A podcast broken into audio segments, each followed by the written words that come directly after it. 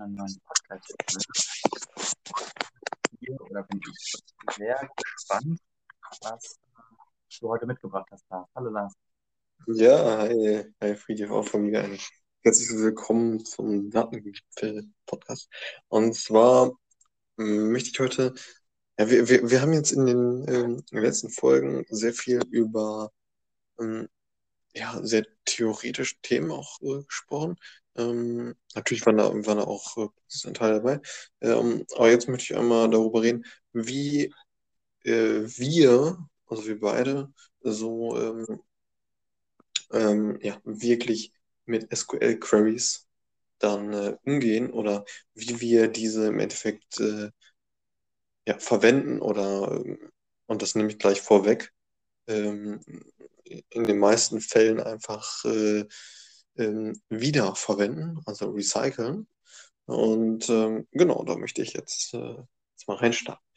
So, wie gehe geh, geh ich jetzt, äh, also ich, ich, ich starte mal durch, dann, dann gebe ich den Ball gleich äh, äh, zu dir rüber, damit du mal mhm. so äh, dein Thema äh, erklärst, wie du so herangehst oder wie du deine Queries dann aufbaust. Und zwar ist es so, dass ähm, man, man hat, man hat äh, ja, wenn man in einem Bereich arbeitet, meist ähnliche Fragestellungen oder ähnliche ähm, ja, Themen, die man irgendwie lösen möchte oder Fragestellungen, die man äh, klären möchte mit äh, Anfragen oder äh, ja, genau, jetzt äh, in dem Fall eher Anfragen. Ne?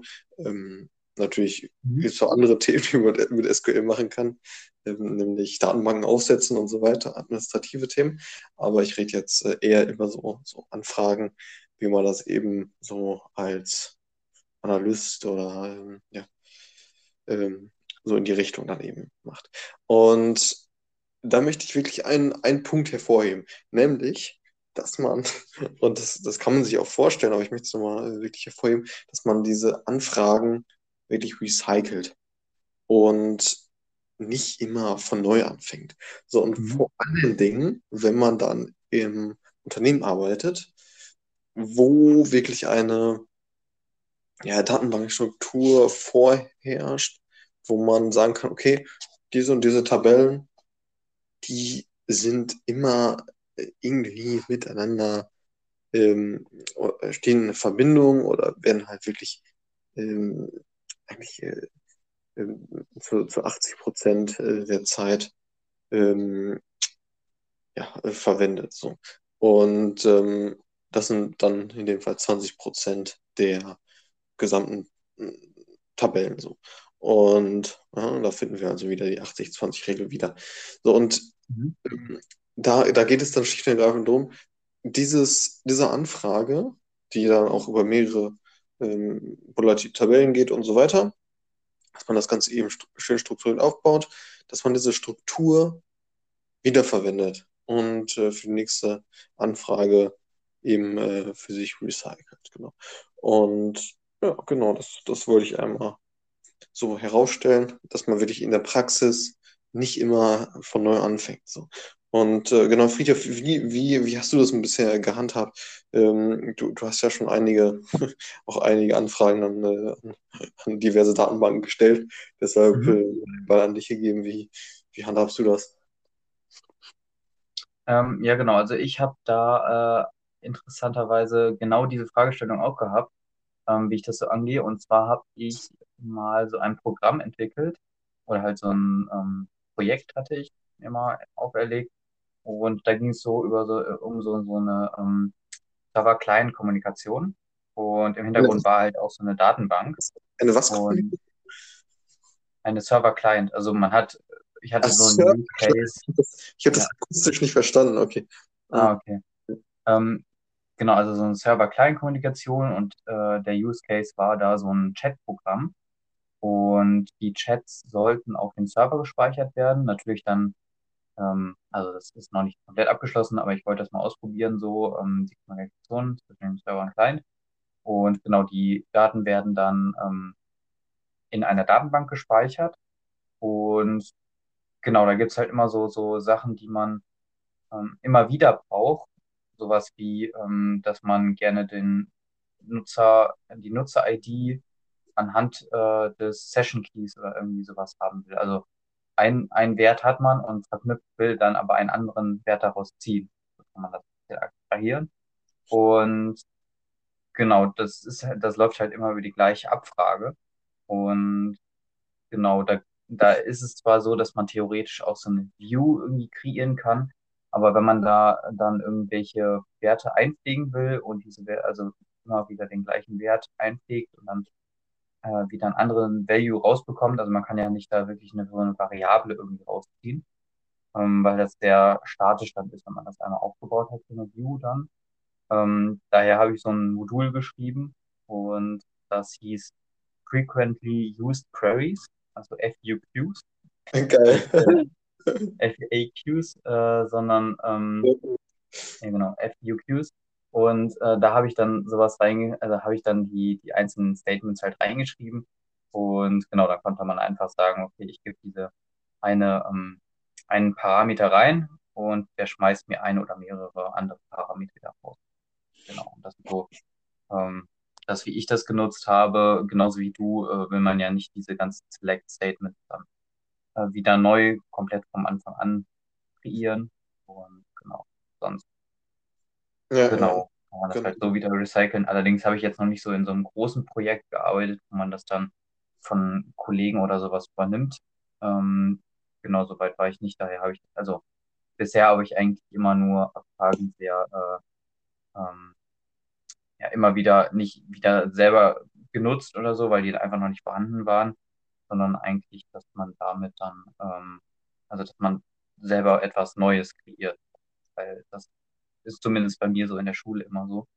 Ähm, aber natürlich kann man zum Beispiel sagen, okay, ich habe jetzt sechs Joins gemacht zu dieser einen Tabelle. Ähm, äh, und dann nutze ich diese eine Select-Anfrage, also diese, diese Query, dann, um dann wieder zu einer anderen Tabelle zu kommen. Also man kann ja so ein paar Hops machen. Und wenn man da schon sechs Hops hat und dann braucht man halt nicht für die nächste Query dann äh, die sechs nochmal neu kreieren, sondern kann die ja dann übernehmen. Und genau, das habe ich schon häufiger gemacht. Aber genau, sonst hatte ich halt dieses Projekt, äh, das man eigentlich gut fürs Beispiel nehmen konnte. Ähm, genau, also frequently used queries. Das kann man theoretisch, kann man theoretisch dann auch in so eine äh, Datei abspeichern oder irgendwie in so ein Versionsverwaltungssystem. Mhm. Ja, sehr, sehr cooler Name auf jeden Fall. ja, ähm, was man ja auch, ähm, na, so in, in, so Unternehmen werden ja auch oft äh, die gleichen äh, Queries dann äh, abgefragt und mhm. ähm, weil, ist das dann so, dass man das in einer zentralen Verwaltung hat irgendwie, wo man die dann auch äh, selber wieder herbekommt, wenn man zum Beispiel danach sucht, ja, äh, ich möchte gerne ähm, keine Ahnung, den Wert XY haben und ich habe den Wert, kann man das dann so ungefähr ähm, also, ist das? Also ist die Anfragen, die laufen ja ähm, ähm, beispielsweise ins DWH, also ins Data Warehouse. Und mhm. da kann man bestimmt abgreifen, äh, oder kann man ja abgreifen, äh, welche Anfragen da reinlaufen und wie häufig die gleichen immer reinlaufen. Ne? Ähm, mhm. Und zum Beispiel könnte man sagen, okay, wenn, wenn jetzt diese eine Anfrage so oft reinläuft ähm, und die so und so viel Zeit und Ressourcen verbraucht, mhm. ähm, dann, dann könnte man ja gucken, dass man die als erstes mal optimiert, ähm, wenn mhm. das möglich ist. Ne? Dass man, dass man ja. das halt so herausfindet, so ähm, äh, anhand dessen, was da jetzt für Queries immer reinlaufen. Ähm, ne? Ähm, die, die man halt irgendwie, ja, die halt irgendwie auf einer wöchentlichen Basis oder so äh, da durchlaufen. Ähm, ne, die, die werden ja auch immer recycelt und so weiter. Ähm, mhm.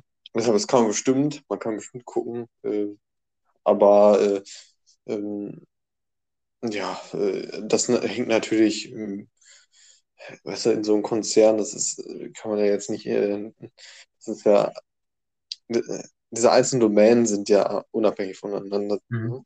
Und ja. deshalb weiß ich jetzt nicht, wie das läuft. Oder ne, ich will es auch gar nicht sagen, natürlich. Aber ähm, ja, ja.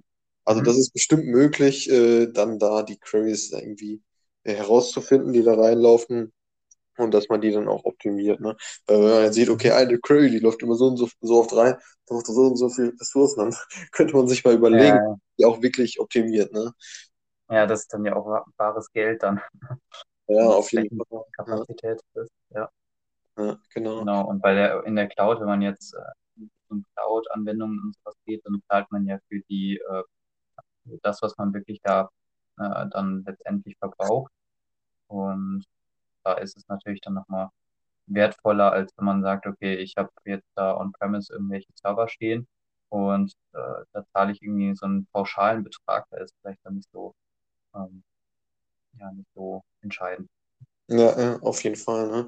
Ähm, ja, das, das auch, so in beiden Fällen würde ich sagen, ist es, äh, ist es wichtig, ne? Ähm, weil man beim, wenn man es on-premise hat, dann ja auch oft mit äh, Latenzen äh, arbeitet, die Ja, sind dann stimmt, ja. auch, auch sehr, sehr teuer.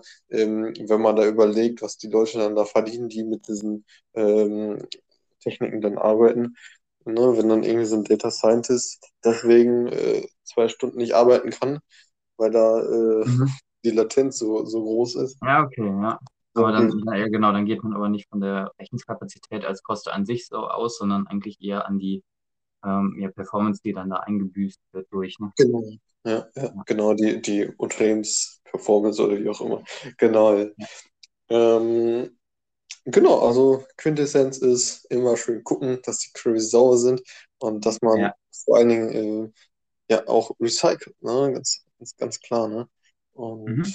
oh, das wollte ich. Oder vielleicht ein bisschen modifiziert abändert, so dass man da nicht nochmal von vorne immer überlegen muss. Genau, mit deinen ähm, FQQs, ne? FQQs. Äh, Ja. sehr, sehr geil. Alles klar, dann ähm, äh, bis zum nächsten zur Mal. nächsten Folge. Ja, Ciao. ciao.